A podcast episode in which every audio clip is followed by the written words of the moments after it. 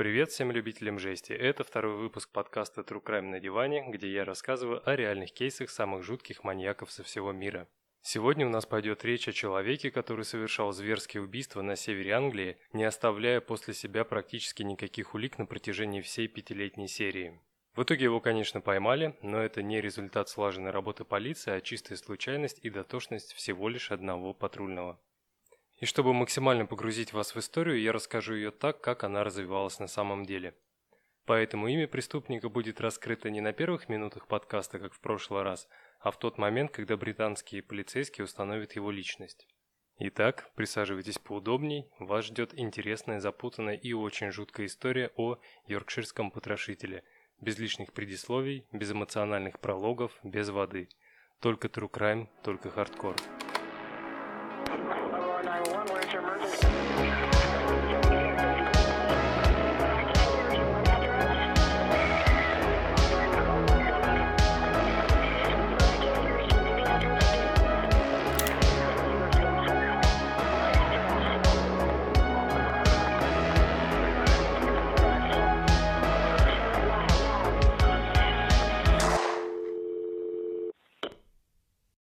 29 октября, 1975 год.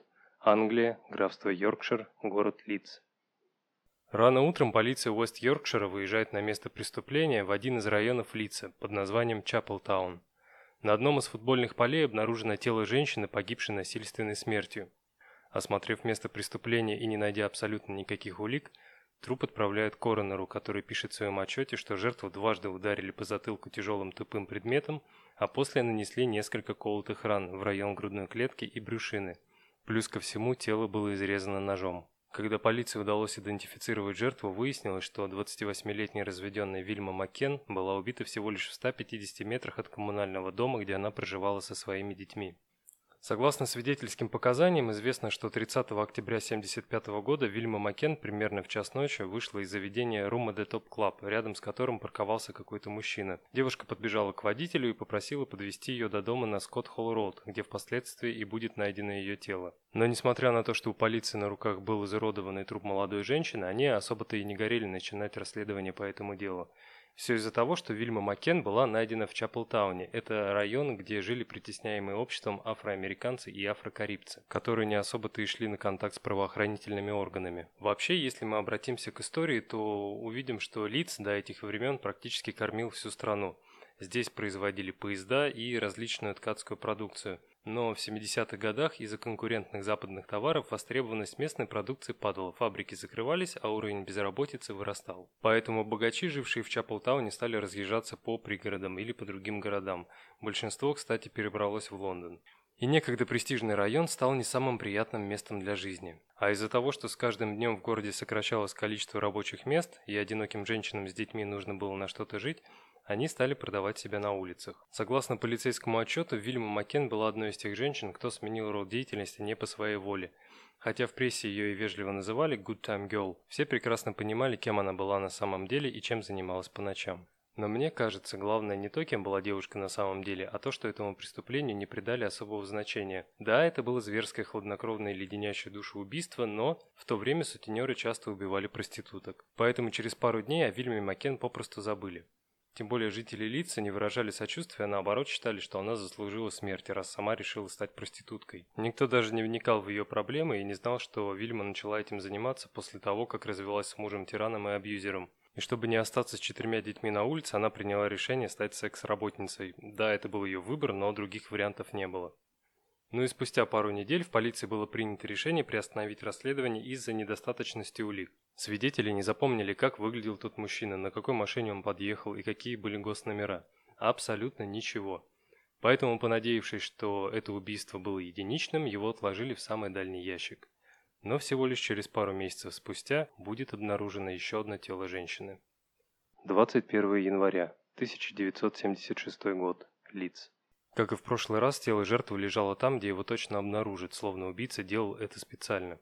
Погибшей была 43-летняя Эмили Джексон, мать троих детей, чей труп был найден на территории пекарни, недалеко от района Красных Фонарей.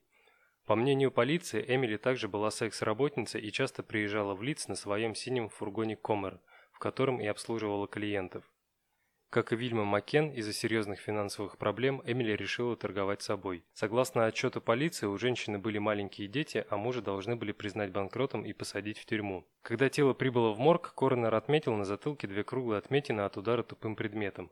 Удары были настолько сильными, что в этих местах череп проломился. После детального осмотра тела жертвы было зафиксировано 56 колотых ранений, большинство из которых были крестообразными, поэтому был сделан вывод, что ранения нанесены чем-то вроде отвертки. Тогда судмедэксперт Майк Грин первым свяжет это преступление с убийством Вильмы Маккен. К счастью для полиции, преступник был менее осторожным. На одном из бедер жертвы был виден четкий след от мужского ботинка 39 размера. Скорее всего, убийца пнул уже бездыханное тело, показывая свою власть и отвращение.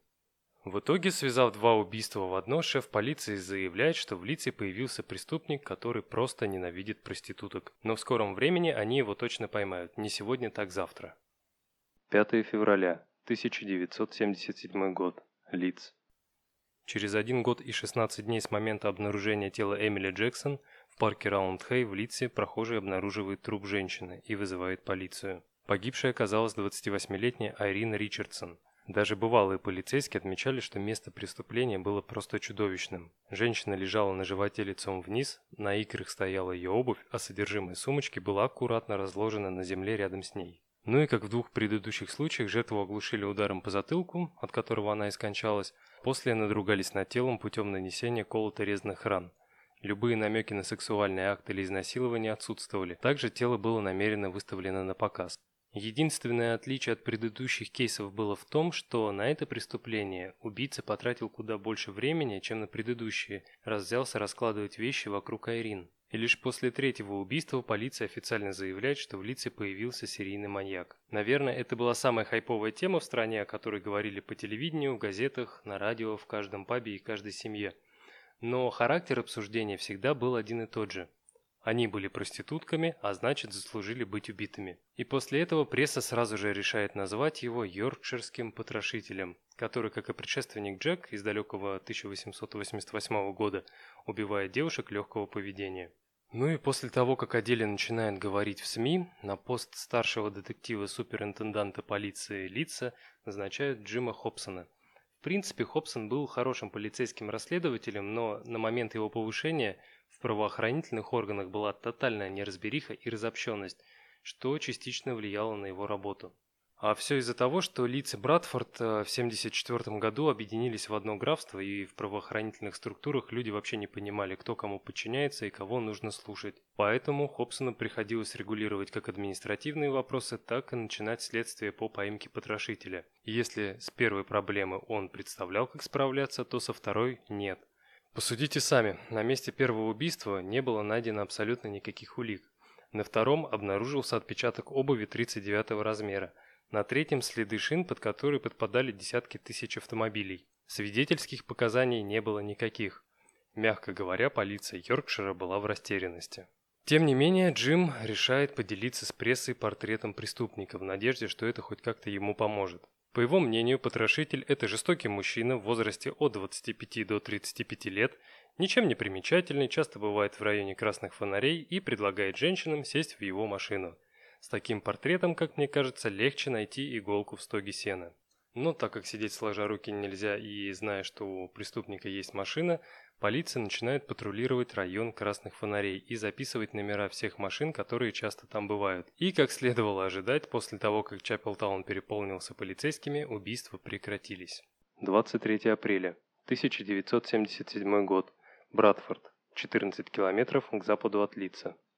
После небольшой передышки в 2 месяца и 18 дней потрошитель вновь дает о себе знать. В своей квартире на Оук-авеню в Братфорде была убита 32-летняя проститутка Патрисия Аткинсон. Несмотря на то, что тело было найдено в помещении, из-за характерных травм в области головы ее сразу включают в список жертв, погибших от рук маньяка из лица. Это уже четвертая жертва.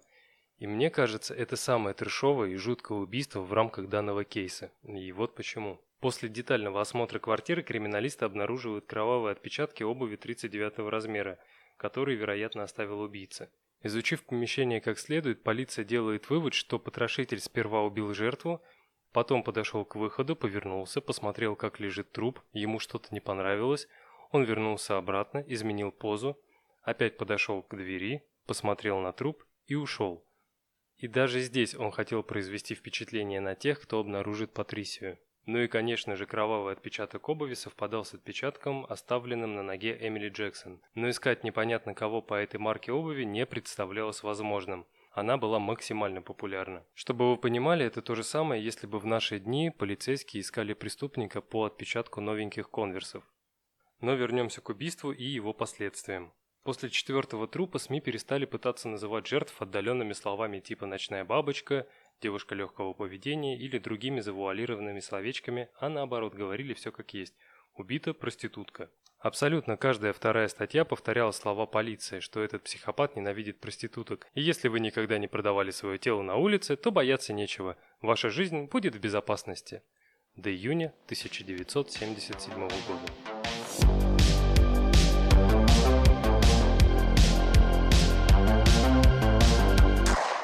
25 июня 1977 года. Лиц.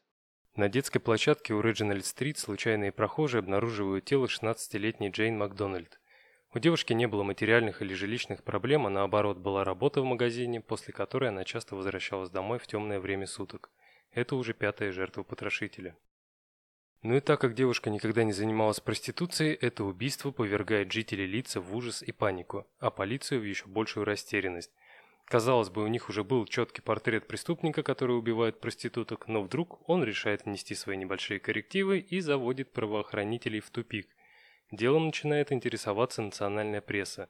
Теперь о маньяке узнает вся страна. Несмотря на то, что крупные издания печатали эту новость на первых полосах, заголовки и содержание статей все еще были предвзятыми. Прошлой ночью невинная девушка-подросток была убита йоркширским потрошителем, который до этого нападал на проституток из района Красных Фонарей. Йоркширский потрошитель 5, полиция 0. Улик нет, расследование Джима Хобсона никуда не продвигается. Истерия и страх в обществе растут.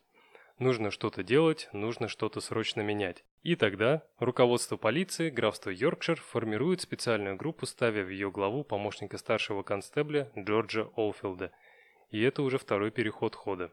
Пока новая группа обдумывает свои дальнейшие адекватные ходы, Олдфилд обращается в Yorkshire Evening Post с просьбой напечатать обращение к потрошителю. «За два года ты убил пятерых. Мы полагаем, что ты делаешь это из-за ненависти к проституткам. Но в воскресенье тебе под руку попала невинная 16-летняя девушка, уважаемая представительница рабочего класса из хорошей семьи. Что ты чувствуешь, когда осознаешь, что твой кровавый крестовый поход против ночных бабочек вчера завел тебя не туда?» Конечно, вряд ли Олфилд надеялся на то, что, прочитав эти строки, маньяк одумается и перестанет убивать. Скорее всего, он понимал, что иллюзии о прекращении серии убийств уже быть не может, и в скором времени они найдут очередную жертву. Но вот только где и когда, неизвестно. 10 июля 1977 года. Братфорд. Поздним вечером 9 июля 42-летняя Марин Лонг покинула свой дом в Литсе и поехала в Братфорд, где планировала повеселиться. На тот момент она посетила уже несколько пабов и в одном из них встретила своего бывшего мужа, который позвал ее переночевать после того, как та нагуляется. Последнее заведение, в котором ее видели очевидцы, называлось Бали Хай. Женщина была очень пьяна, танцевала с огромным количеством мужчин, но после двух часов ночи покинула клуб одна. Когда Марин вышла на улицу и направилась к длинной очереди людей, ожидающих такси, к ней обратился молодой человек с предложением подвезти. Будучи в состоянии алкогольного опьянения, девушка сразу согласилась, но сказала, что ей нужно на другую сторону города, где она живет с бывшим боксером. Когда автомобиль въехал на Рэндалл-стрит, Марин попросила его проехать чуть дальше, чтобы якобы ее молодой человек не увидел, с кем она приехала. Посидев немного в машине, женщина спросила, находит ли водитель ее симпатичной, и, получив положительный ответ, сказала, что они могут пойти к ней, если никого нет дома. Но через пару минут она вернулась и предложила мужчине доехать до пустыря, где они могли бы поразвлечься. Когда парочка прибыла на место, Марин вышла на улицу, чтобы справить малую нужду, но в этот момент получила сильный удар по голове. После того, как она упала на землю, потрошитель оттащил ее подальше от машины и стал рвать на ней платье. Достав нож, он начал оставлять на ней свои фирменные знаки в виде порезов, но внезапно появившийся из ниоткуда луч фонаря заставил его вернуться в машину и скрыться с места убийства. Позже ночной сторож, чей фонарик спугнул маньяка, скажет, что примерно в 3.27 утра залаяла его собака, и он решил проверить, что там произошло. И буквально через несколько минут мимо него на большой скорости пронесся белый автомобиль, возможно, Ford Cortina Mark II. В 8.30 утра тело Марин Лонг будет обнаружено двумя женщинами, проходившими мимо пустыря. Ее платье было разорвано, колготки стянуты, затылок был в крови, все тело было изрезано, на животе и спине были колотые раны, а самая большая из них от груди до уровня ниже пупка. Несмотря на полученные травмы и ранения, она выжила. Узнав, что женщина пришла в себя, полиция решает ее допросить, но, к сожалению, из-за сильного удара по затылку у нее начинается амнезия. Примерно около 11 я пошла в паб, где меня угощали алкоголем разные мужчины. Затем я взяла пальто, Помню, как вышла на улицу и все. Тут моя память обрывается. Но полиция решила на этом не останавливаться, поэтому, когда девушку выписывают из больницы, Олдфилд прибегает к довольно странному способу допроса. Чтобы вернуть память на место, офицеру западного Йоркшира Энди Лаптеву поручают сводить Марин Лонг в Балихай и посмотреть, есть ли там тот, кто напал на нее в ночь с 9 на 10 июля. И небольшое отступление. Энди, он же Эндрю Лаптев, работал над делом потрошителя и 23 года отслужил в полиции с 71 по 2001 год. Также за свою карьеру он помог раскрыть около 60 убийств. А Лаптев умер в 19 году, и согласно отчетам он был первым человеком, который опознал потрошителя. Но об этом я расскажу чуть-чуть попозже. В итоге офицер Лаптев соглашается на эту довольно странную авантюру и за одну ночь тратит на девушку около 70 фунтов стерлингов. Но все бесполезно. Чудо в виде прорыва в деле, на которое рассчитывала полиция, не произошло. И так как улик по-прежнему не было, а делать что-то было нужно, Джордж Олфилд возобновляет работу в районе красных фонарей, а именно запись номеров автомобилей с одинокими водителями внутри. Но, как вы можете догадаться, никаких плодов это не принесло. Оставалось только молиться, чтобы хоть какая-нибудь зацепка была найдена раньше, чем произойдет новое убийство. 9 октября 1977 года. Тело 20-летней Джин Джордан было найдено Брюсом Джонсоном, который на своем участке собирался построить сарай. Набрав кирпичей в тележку, он покатил ее к месту строительства, но примерно на полпути тележка остановилась, так как колесо наехало на что-то твердое. Отъехав немного назад, Брюс увидел тело, а точнее то, что от него осталось. В общем, все то, что увидела полиция на месте преступления, указывало на дело рук потрошителя, который не забыл о своем маньячном фэншуе, с расположением трупа на видном месте и аккуратным раскладыванием вещей рядом. И несмотря на то, что характер убийств был более жестким, чем ранее, так как у жертвы были сожжены волосы, разбито лицо, отрезана грудь и отделены конечности от тела, сомнений не было. Это йоркширский маньяк. Главное отличие было в том, что тело найдено в Манчестере, в 70 километрах от Лица. И, мягко говоря, полиция Уэст-Йоркшира немного охренела. После общения с близкими Джин стало понятно, что ее тело пролежало здесь не менее 9 дней, так как последний раз девушку видели 1 октября. Изучив место преступления, детективы сделали вывод, что сперва жертва лежала у живой изгороди, но через несколько дней преступник вернулся и перетащил труп на открытую местность, чтобы его точно заметили.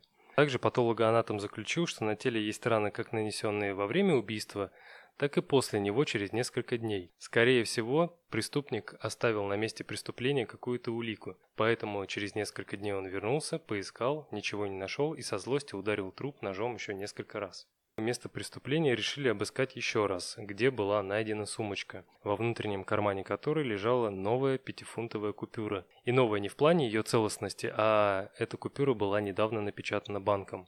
Тогда был сделан вывод, что Джин Джордан тоже была проституткой, и эта банкнота – оплата за ее услуги. Поэтому можно было предположить, что убийца вернулся именно за этой банкнотой, понимая, что его могут выследить. Все мы прекрасно знаем, что у каждой купюры есть свой уникальный номер. Не знаю, как дела обстоят в России, но в те годы в Великобритании Банк Англии, зная точные цифры, мог с полной уверенностью сказать, в какой город была отправлена партия банкнот. Буквально сразу же полиция отправляет запрос в банк, который говорит, что купюра была напечатана 27 сентября, то есть за 4 дня до убийства. Также удалось выяснить, что после банкнота попала в один из банков – Братфорд, Шипли или Бингли – откуда направилась к работодателю, где была выдана в качестве зарплаты. Полиция решает, что время уже давно работает не на них, поэтому решает допросить работников мужчин с крупных предприятий этих городов, как рядовых рабочих, так и руководителей. За первые сутки было допрошено несколько сотен человек, и полиция знала, что она точно общалась с маньяком, но, к сожалению, вычислить его не удалось. 14 декабря 1977 года. Лиц. За несколько дней до Рождества в Литсе вновь нападают на проститутку. Но, как и Марин Лонг, 25-летняя Мэрилин Мур остается в живых. События разворачивались следующим образом. В этот день Мерлин Мур работала в районе красных фонарей Чаплтауна в Литсе. Когда она увидела медленно проезжавшую мимо машину, решила, что это очередной клиент, так как именно они снижали скорость, чтобы лучше разглядеть тех, с кем можно провести время. Но машина почему-то проехала мимо нее. Решив, что водитель будет возвращаться, она пересекла Спенсер Плейс и вернулась на Леопольд-стрит, где на небольшом перекрестке увидела ту машину, припаркованную у обочины. У водительской двери стоял симпатичный мужчина лет 30 и махал кому-то в соседнем доме. На вид он был коренастого телосложения, ростом около 170 сантиметров, с темными волнистыми волосами, бородой и усами. Когда Мерлин Мур подошла к нему поближе, то решила поинтересоваться, не желает ли тот провести время вместе за 5 фунтов. Мужчина согласился, усадил ее в машину и они поехали на Буслингтор Плейн, где рядом находился пустырь. Когда автомобиль заехал на пустырь, который, кстати, находился в 200 метрах от футбольного поля принца Филиппа, где чуть более двух лет назад была убита Вильма Макен, мужчина предложил пересесть девушке на заднее сиденье. Выйдя из машины, Мерлин Мур попыталась открыть заднюю дверь, но та была почему-то заперта. В этот момент потрошитель подошел сзади и попытался ударить ее молотком по голове, но, потеряв равновесие, удар получился скользящим. От боли девушка громко закричала и, обхватив голову руками, упала на землю.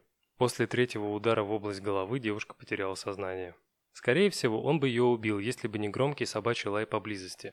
Поэтому маньяк быстро садится в машину и уезжает в ночь. Когда Мерлин Мур очнулась и шатающейся походкой вышла на дорогу в поисках телефона, ее увидела молодая пара и тут же вызвала скорую помощь. В больнице девушку сразу же отвезли на операцию, чтобы уменьшить черепное давление, которое провоцировали вдавленные внутрь кости черепа. И в отличие от Марин Лонг, у Мерлин Мур не было никакой амнезии. Поэтому, придя в себя, девушка помогает составить полиции фоторобот, а также говорит, что автомобиль нападавшего был темно-бордового цвета. И, кстати, следы шин были идентичны тем, что нашли на месте убийства Арин Ричардсон. В этот момент полиция понимает, что на один шаг ближе к поимке, и скоро потрошитель окажется за решеткой. 31 января 1978 года. Братфорд. Рабочие лесопилки находят среди бревен тело 18-летней проститутки Хелен Ритке. И опять ни свидетелей, ни улик. И казалось бы, так как девушка работала на оживленном перекрестке, должна быть куча свидетелей, как среди э, ее коллег по работе, так и среди прохожих. Но никто никаких показаний не дает, свидетелей нет. И даже ее сестра-близнец Рита Ритка, которая постоянно была рядом с ней в этот вечер, ничего не может вспомнить. У полиции уже был детальный фоторобот, есть примерный цвет машины. Допрошено более 48 тысяч человек, часто посещавших Чаплтаун. Проведено более 136 тысяч обысков авто, но расследование продолжает буксовать на одном месте. И чувствуя колоссальное давление, Олфилд назначает награду за любую ценную информацию, способную выйти на след преступника. Изначально эта сумма была 10 тысяч фунтов, но спустя буквально пару недель сумма вырастает до 30 тысяч. И тут понеслось. Звонков было настолько много, что полиция просто не успевала их все обрабатывать. Но, к сожалению, все они были бесполезными. Девушки, которые ссорились со своими молодыми людьми, звонили на горячую линию и говорили, что их парни-потрошители, жены обвиняли мужей, а ясновидящие обвиняли всех, кого только возможно. Тысячи звонков в неделю. Полиция Йоркшира была в аду. 25 марта 1978 год. Братфорд. В конце марта на Пасху прохожий обнаруживает в куче мусора что-то похожее на женскую руку. Сперва он подумал, что это манекен, который можно отреставрировать, но подойдя ближе, в нос ударяет трупный запах. Прибывшие полицейские находят на месте преступления в куче мусора под старым диваном тело 22-летней Ивон Пирсон, пропавшей 21 января 1978 года. И несмотря на то, что труп был спрятан, детективы решают, что это еще одна жертва потрошителя. Вот только по степени гниения это не восьмая жертва, а седьмая. Потрошитель 8, полиция 0.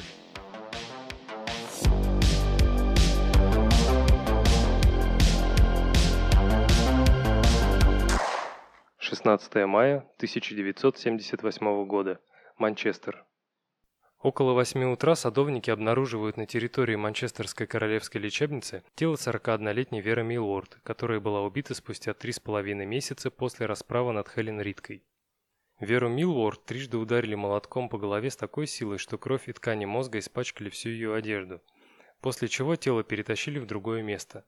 Она лежала на правом боку лицом вниз, руки скрещены под ней, ноги прямые. Сверху тело было прикрыто плащом от колен до шеи, туфли стояли рядом, а голову потрошитель прикрыл белым листом бумаги. Ее платье было задрано, а раны на животе настолько глубокие и большие, что из них было видно внутренности. Ей также несколько раз нанесли удары ножом в то место на спине, где оставался шрам после операции на легких, правое веко Веры было проколото, лицо покрывали синяки. Судя по следам волочения, ее перетащили от изгороди в то место, где люди ходили чаще.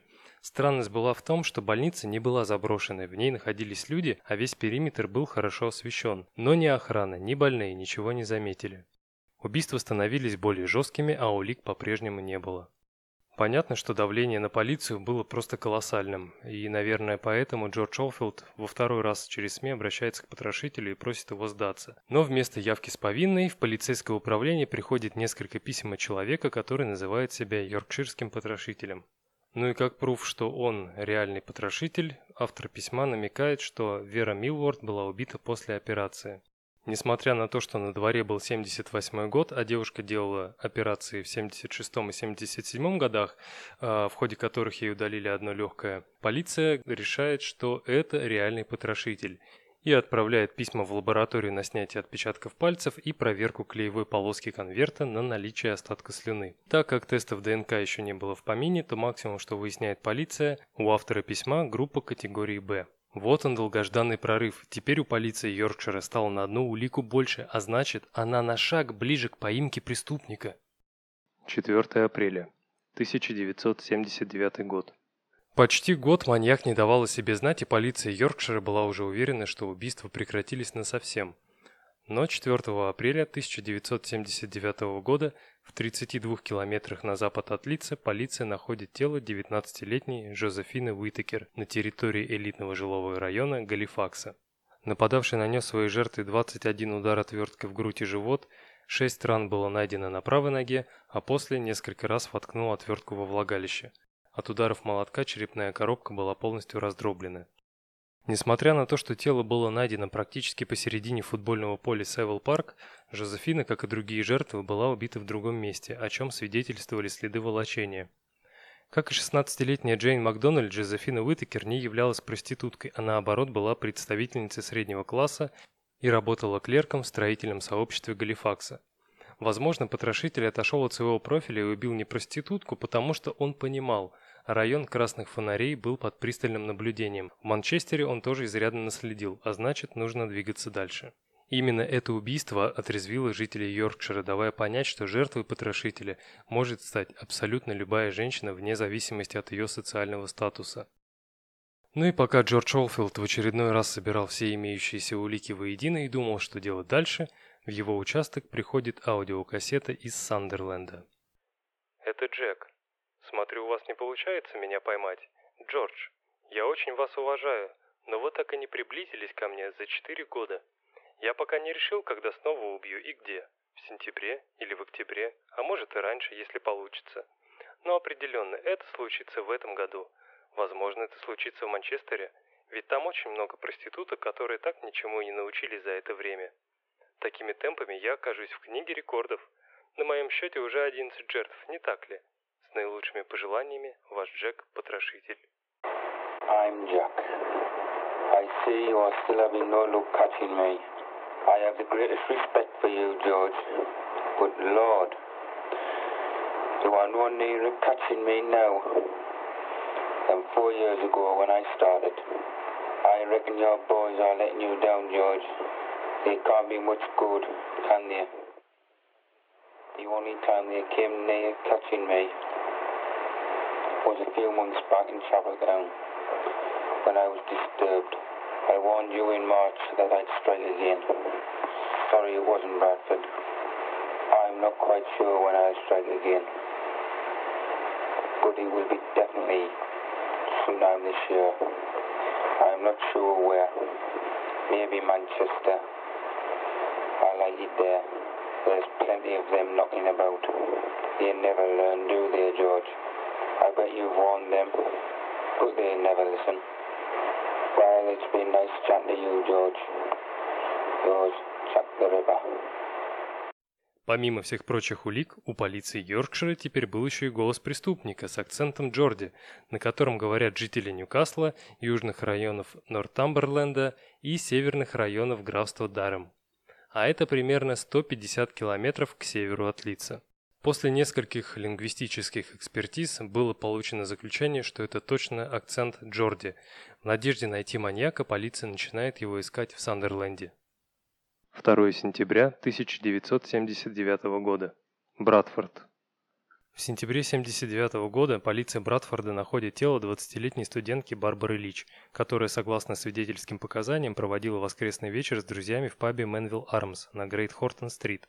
Примерно в 12.45 после полуночи компания решила разойтись по домам. Несмотря на легкий дождь, Барбара сказала друзьям, что хочет немного прогуляться перед сном, тем более ее дом находился в нескольких десятках метров от паба. В тот момент, когда Барбара осталась в одиночестве, мимо проезжал потрошитель. Заметив свою будущую жертву, он немного превысил скорость и повернул налево на Эш-Гроув. Маньяк вышел из машины, пропустил девушку вперед, а после со всей силы ударил тяжелым предметом по затылку.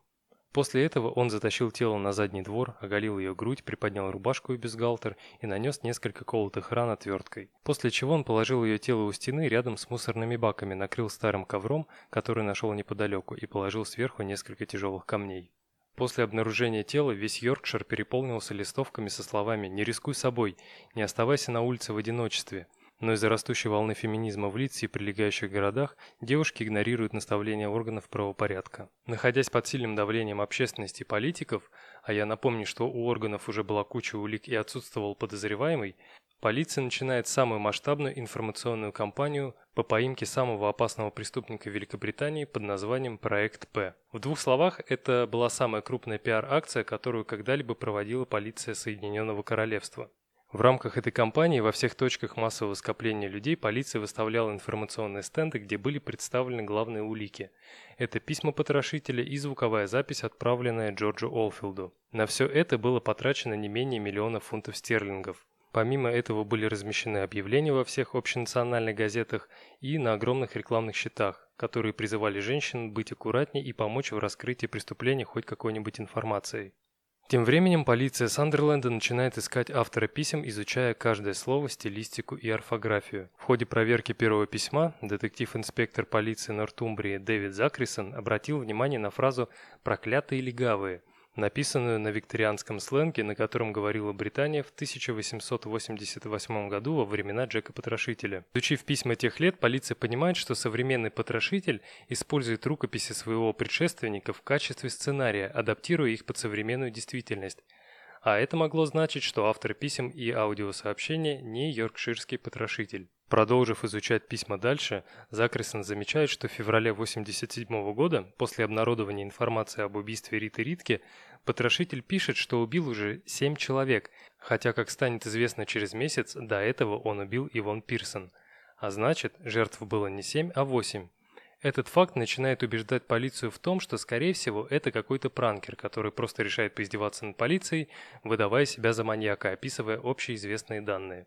И теперь количество зацепок по делу потрошителя у Джорджа Олфилда стало меньше, образцы голоса, почерка и слюны были исключены из списка улик. 20 августа 1980 года. Лиц. 47-летняя госслужащая Маргарита Уолс, работавшая в тот момент в офисе Министерства образования и науки в Патсе, засиделась на работе допоздна, поскольку на следующий день у нее должен был начаться десятидневный отпуск. Она вышла из офиса между 9.30 и 10.30 вечера, чтобы пройти полмили до своего дома в Фарсле, пригороде Лица, когда в то же время по той же самой улице ехал потрошитель.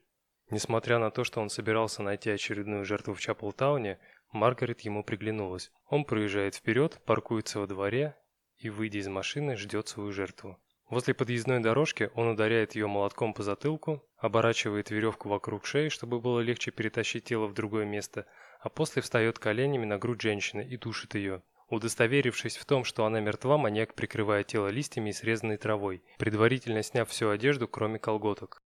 На следующий день, приехав на место преступления, полиция скажет, что Маргарет Уолс не проститутка, так как она представитель рабочего среднего класса, но на допросе маньяк скажет, что именно он убил эту женщину. 17 ноября 1980 года. Лиц. Спустя год полиция Йоркшира мирится с мыслью о том, что компания П потерпела фиаско, оставив после себя огромный материальный и репутационный ущерб. Эту мрачную картину усугубляло и то, что спустя три месяца с последнего убийства потрошитель снова в деле. Тело 20-летней студентки Жаклин Хилл было найдено в Лидсе 17 ноября 80 -го года. Потрошитель напал на девушку около 10 вечера, когда та возвращалась домой после занятий. Больше всего в этом эпизоде поражает безалаберность полиции. Из показаний свидетелей мы знаем, что потрошитель напал на Жаклин примерно в 9.25 вечера. Но спустя 35 минут студент, который также возвращался домой после занятий, обнаруживает на дороге светлую женскую сумку с характерными пятнами крови на ней. Не мешкая ни секунды, он вызывает полицию. Но приехавшие патрульные тратят на осмотр близлежащей территории не более трех минут и уезжают на другой вызов. И только утром, спустя 10 часов, тело Жаклин Хилл найдет Дональд Корт, менеджер магазина Варндейл Шоппинг-центр. Самое обидное в том, что девушка лежала всего в 50 метрах от того места, где вечером студент нашел окровавленную сумку. Вполне вероятно, она могла остаться в живых, если бы не халатность и пофигизм служителей правопорядка. Потрошитель убивает уже 5 лет. На его счету 12 трупов и 2 покушения на убийство. И, видимо, от безысходности полиция вводит комендантский час для женщин, на что те проходят маршами по всей стране, дабы вернуть себе безопасность и возможность гулять по вечерам. Конечно, это все имело фем-посыл, но в большей степени месседж был направлен в сторону тех, кто отвратительно выполняет свою работу, то есть полицейским. На этой волне в конце ноября журналистка Sunday Times Джоан Смит решает заполучить полицейский спецотчет по йоркширскому потрошителю, разосланный всем мировым спецслужбам – Ссылаясь на закон о получении доступа к информации, Джоан отправляет запрос в ФБР, и буквально через пару недель документ был у нее на руках. Сейчас мне хотелось бы немного поговорить об этом отчете. Если не вдаваться в подробности, а вкратце резюмировать документ, то он представлял собой сборник оскорблений жертв маньяка. К примеру, первую жертву потрошителя Вильма Маккен полиция назвала аморальной личностью, которая не убиралась дома, оставляла детей одних, а сама уходила пить до самого утра. Но вот подтверждения того, что она занималась проституцией, у них не было. Полиция просто так решила и назвала ее девушкой легкого поведения. То же самое было с Айрин Ричардсон, у которой не было приводов, связанных с проституцией. Полиция просто предложила, а СМИ растиражировала эти слова, создав у всего общества мнение, что потрошитель охотится только на проституток. Позже Джоан Смит выяснит, что, оказывается, Вильма Маккен была далеко не первой жертвой потрошителя. Он нападал и ранее. Только вот показания этих женщин не брали в расчет, так как они точно не занимались проституцией. Но по факту полиция просто упустила важную информацию, которая могла бы помочь в расследовании и предотвратить пятилетнюю резню в Йоркшире. Возможно, тогда полиция поняла бы, что ищет человека, вымышленного самими же собой. Но, к сожалению, этого не произошло. И вот два примера. 46-летняя Олив Смелт была реальной третьей жертвой потрошителя, на которую он напал 15 августа 1975 года. Ей, как и двум предыдущим девушкам, удалось выжить, и она никогда не занималась проституцией. Девушке даже удалось не то чтобы разглядеть нападавшего, но и поговорить с ним до нападения, различив йоркширский акцент, а не Джорди.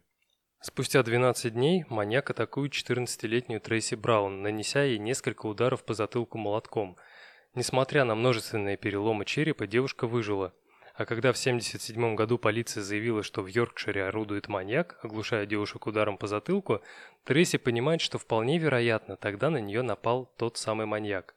Она повторно идет в полицию, рассказывает все участковому и говорит, что может описать нападавшего, но в ответ полицейский просто смеется и отказывается записывать показания. Ведь, как известно, потрошитель нападает только на проституток, а девочка таковой не являлась. Но вот спустя несколько лет, когда на первых полосах всех газет Великобритании появится фото маньяка, Трейси Браун скажет, что это точно тот человек, который нападал на нее.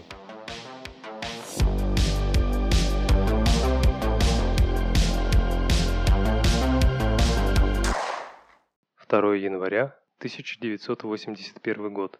Лиц. В пятницу 2 января 1981 года полицейские Роберт Ринг и Роберт Хайтс, патрулирующие Шеффилд и его окрестности, замечают белый ровер с сидящими мужчиной и женщиной внутри. Один из патрульных присмотрелся к парочке и узнал в девушке проститутку Оливию Рейверс, которая недавно была осуждена на условный срок за кражу. Буквально за несколько секунд до того, как констебль Роберт Хайтс подойдет к машине, мужчина скажет Оливии «Предоставь это мне, ты моя девушка». Открыв окно, он говорит то же самое офицеру и представляется Питером Уильямсом, подтверждая, что это его машина. Тем временем, сержанту Роберту Рингу номерные знаки белого ровера показались очень странными. Он вернулся к полицейской машине и связался по рации со штаб-квартирой полиции с просьбой проверить госномера. Получив информацию о том, что номерные знаки на самом деле принадлежали автомобилю «Шкода», а не «Роверу», двое офицеров вернулись к парочке. Сержант Ринг в своем полицейском протоколе, который был зачитан в суде, написал «Он сказал, что она моя девушка, и я спросил, как ее зовут. В ответ он ответил «Я не знаю, мы недавно познакомились». Когда один полицейский говорит с Оливией, а второй изучает госномера, приклеенные к другим на двусторонний скотч, мужчина, который сидит в одиночестве в своей машине, понимает, что события разворачиваются не в его пользу. Он быстро достает из-под своего сиденья молоток и острый нож, резко выходит из машины и идет в сторону ближайшего крыльца за углом дома. Сказав офицерам, что ему срочно нужно в туалет, скрывается из их вида, прячет оружие и возвращается обратно.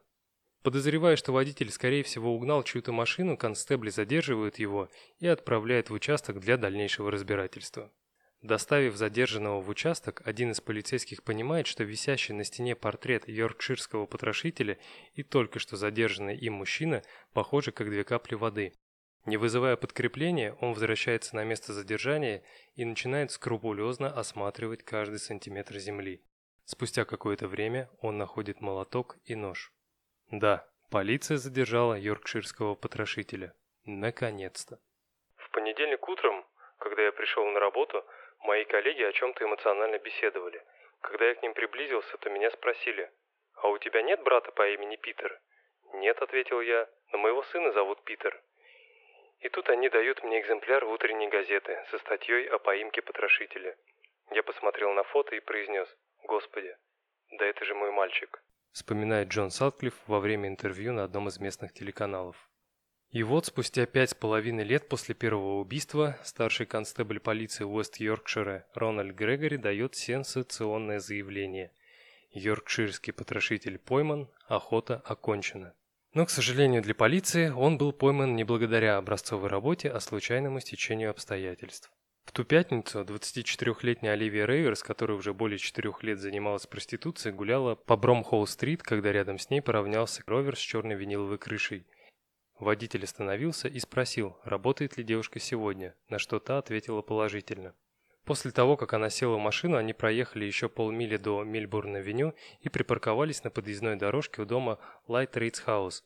Когда машина остановилась, Оливия попросила 10 фунтов заранее за свои услуги. Водитель без раздумий вручил ей купюру и произнес. «Вы не возражаете, если перед тем, как начать, мы немного поговорим?» Получив положительный ответ, мужчина сказал, что его зовут Дэйв, и он сильно поссорился с женой, хотя и не уточнял, из-за чего именно. Согласно показаниям Оливии, он очень нервничал, и девушка, решив разрядить обстановку, сказала «Не бойся, я не сделаю тебе больно». На что Дэйв рассмеялся и расстегнул ширинку. Но как бы Оливия ни старалась, следующие 15 минут эрекция у Дэйва так и не наступила. Примерно в этот момент к машине подошли патрульные и решили проверить документы. На самом деле, водителем автомобиля оказался 35-летний Питер Уильям Сатклифф, водитель грузовика, проживающий в Братфорде. После того, как его заключили под стражу, он не стал требовать адвоката или отказываться от дачи показаний. Напротив, Питер Сатклифф добровольно сознался во всем, описывая каждое убийство в мельчайших подробностях где он находил девушек, во что они были одеты, где он их убивал, какие орудия для убийств использовал и где их прятал. Из-за величины преступника слушание по делу потрошителя решили перенести из Йоркшира в Лондон, и резонанс больше, и толпы недовольных местных жителей не будет.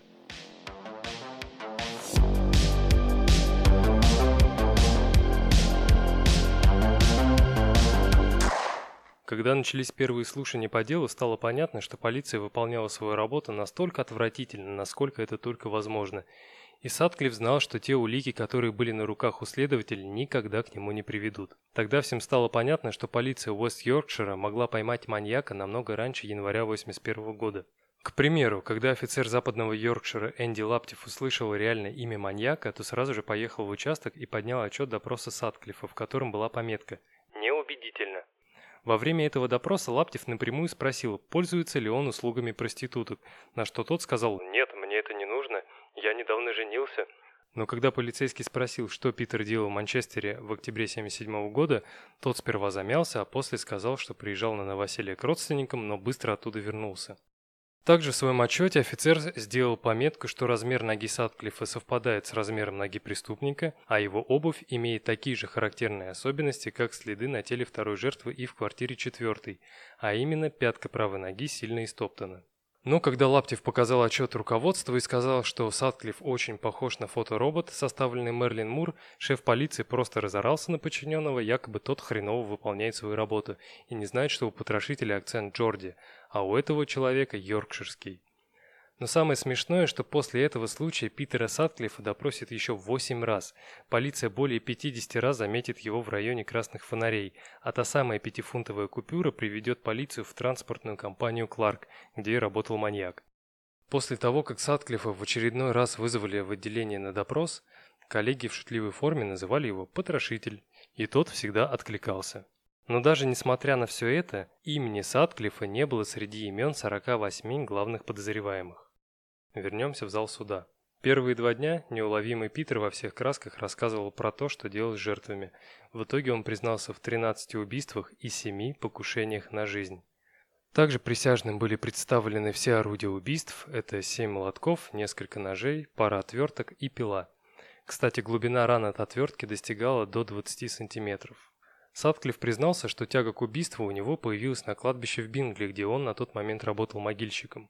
Но суде он говорил следующую муть, что однажды, выкопав очередную могилу, решил отдохнуть и вдруг услышал голос, который доносился из могильной плиты поблизости. Подойдя поближе, он испытал какие-то необычные чувства и прилив силы. Решив, что с ним говорит сам Господь, он понял, что был избранным. После голос даст ему команду убивать всех проституток, которых он встретит на своем пути. Послушав этот увлекательнейший рассказ, трое психиатров делают вывод о невменяемости подозреваемого, ссылаясь на явные признаки параноидальной шизофрении. Но несмотря на это, в мае 81 года присяжные заключают, что Садклифф вменяемый, опираясь на доводы стороны обвинения. По мнению полиции, Садклифф симулирует признаки шизофрении, так как его жене несколько лет назад был поставлен в точности такой же диагноз, и он попросту мог умело копировать ее поведение. В итоге из-за того, что в стране введен мораторий на смертную казнь, потрошителя приговорили к пожизненному заключению с возможностью условно-досрочного освобождения не ранее, чем через 30 лет с момента начала отбывания наказания. А сразу после того, как маньяка заключили под стражу, все те полицейские, речь, конечно же, идет о высших чинах, а, кто был задействован в расследовании дела и имел право принимать какие-либо решения, были сняты с должности, освистаны и опозорены. В марте 1984 года Питер Сатклифф убеждает власть, что ему ну очень нужно лечение, и переезжает в психбольницу Бродмур, где его ждут прогулки, телевизор и возможность общения с посетителями. А больничка, в которую его перевели, на самом деле это такое очень знаковое историческое место в Англии. Бродмур – это здание из красного кирпича, которое было построено в 1863 году по проекту военного инженера. Идея создать подобное учреждение для содержания опасных психопатов возникла после того, как э, некто Джеймс Хэтфилд выстрелил из пистолета в короля Георга III. Покушение произошло прямо во время спектакля в театре – Хэтфилду удалось избежать наказания на том основании, что его признали душевно больным. И это вызвало такой общественный резонанс, что парламенту пришлось срочно принять закон о слабоумных преступниках, обязавший лишать таких психопатов свободы на неопределенный срок. А также одним из первых обитателей спецклиники был Родерик Маклин, который пытался убить королеву Викторию в 1882 году. А теперь тут поселился Сатклифф. Самое интересное, когда он находился в Бродморе, он признался полиции еще в нескольких нападениях. Среди них была и та 14-летняя Трейси Браун. В ноябре 92 года полиция, конечно же, признала этот факт, но почему-то приобщать эти эпизоды к делу не стала. Ну, как бы мотивируя тем, что Садклифф и так был осужден на пожизненное. Лично мое мнение – это неуважение к жертвам. Пусть преступнику уже и вынесен приговор, пусть он проведет всю свою жизнь в тюрьме или в больнице, неважно. Но это не значит, что тех, кому Садклифф разбил голову молотком и оставил просто огромную, неизгладимую психологическую травму, можно оставлять в стороне. Это чисто этический момент, в котором полиция снова продемонстрировала безразличное отношение к пострадавшим. Теперь давайте разберемся, из-за чего этот человек мог превратиться в безжалостного убийцу. В повседневной жизни Садклифф был абсолютно незаметным человеком. Он был обычным. Возможно, поэтому на протяжении пяти лет никто не обращал на него внимания. Соседи говорили, что он был крайне любезным и приятным молодым человеком. Он был тихоней. Питер Уильям Сатклифф появился на свет 2 июня 46 года в графстве Йоркшир. Он родился недоношенным и очень слабым. После Питера у Сатклиффов э, родилось еще пятеро детей, но мать всегда выделяла своего первенца, хотя тот на фоне остальных детей выглядел ущербным. Отец Питера, любитель футбола и пива, считал, что его жена слишком балует парня и часто называл его бесхребетным. Плюсом ко всему мужчина частенько избивал свою супругу, поэтому можно сказать, что мальчик воспитывался в условиях, где презрение и неуважение к женщине были нормой. Питер рос абсолютно неконфликтным человеком. Он никогда не спорил, не отстаивал свое мнение, даже если был прав. На школьных переменах постоянно стоял в стороне от остальных детей. Известен такой случай, что в школе его часто булили сверстники, понимая, что тот не может дать сдачи. После этого практически вся школа стала звать его маменькиным сынком и мямлей. Питер почти две недели не посещал школу после этого инцидента и ничего не говорил дома. Но когда правда выплыла наружу, Питеру пришлось вернуться за парту. После этого случая отец заставил Питера заняться бодибилдингом – но характер мальчика это уже изменить не могло. В возрасте 15 лет он бросает учебу, не получив нормального образования, которое могло бы позволить ему устроиться на достойную работу в будущем. Поэтому отец устраивает сына на фабрику учеником токаря, где работал сам. Но Питер был редкостным разгвоздяем. Постоянно опаздывал, пытался уйти раньше времени, не проявлял никакого энтузиазма к работе. Токарь – это не его дрим-джоб. Поэтому через 10 месяцев он увольняется с фабрики по собственному желанию и устраивается на настоящую работу мечты – могильщиком на кладбище. Но спустя три года по настоянию отца устраивается в автомастерскую, в которой продержался лишь год и вновь возвращается к рытью могил. Кстати, этот период работы в автомастерской наложил очень интересный отпечаток на его личность – там он полюбил машины, стал более уверенным в себе, купил мотоцикл и даже стал захаживать в паб по пятницам, чтобы пропустить пару кружек пива. Но все, кто знал Сатклиффа, отмечали, что он практически не интересуется девушками, что весьма подозрительно для молодого парня. Но и в предпочтениях мужчинам он тоже замечен не был. Помимо специалистом по рытью могил на кладбище, Сатклифф успел поработать на фабрике на линии упаковки, но когда его повысили до продавца, он уволился. С апреля 73 года работал в ночную смену на заводе «Британия», где неплохо зарабатывал, но в феврале 75 года он увольняется и тратит половину зарплаты в 400 фунтов на обучение в качестве водителя грузового автомобиля. Позже он устраивается еще на одну работу, с которой его увольняют за кражу использованных шин. В 21 год, в день Святого Валентина, на удивление друзей и близких, Питер знакомится с прекрасной девушкой Соней, которая позже станет его законной супругой. Соня Цурма была дочерью иммигрантов из Чехословакии. Можно даже сказать, что семья была максимально интеллигентной. Хотя бы потому, что ее отец в свое время преподавал в Пражском университете и помогал дочке готовиться к поступлению в колледж, чтобы та в будущем стала учителем. Поэтому к ее роману с токарем-могильщиком родные отнеслись, мягко говоря, негативно.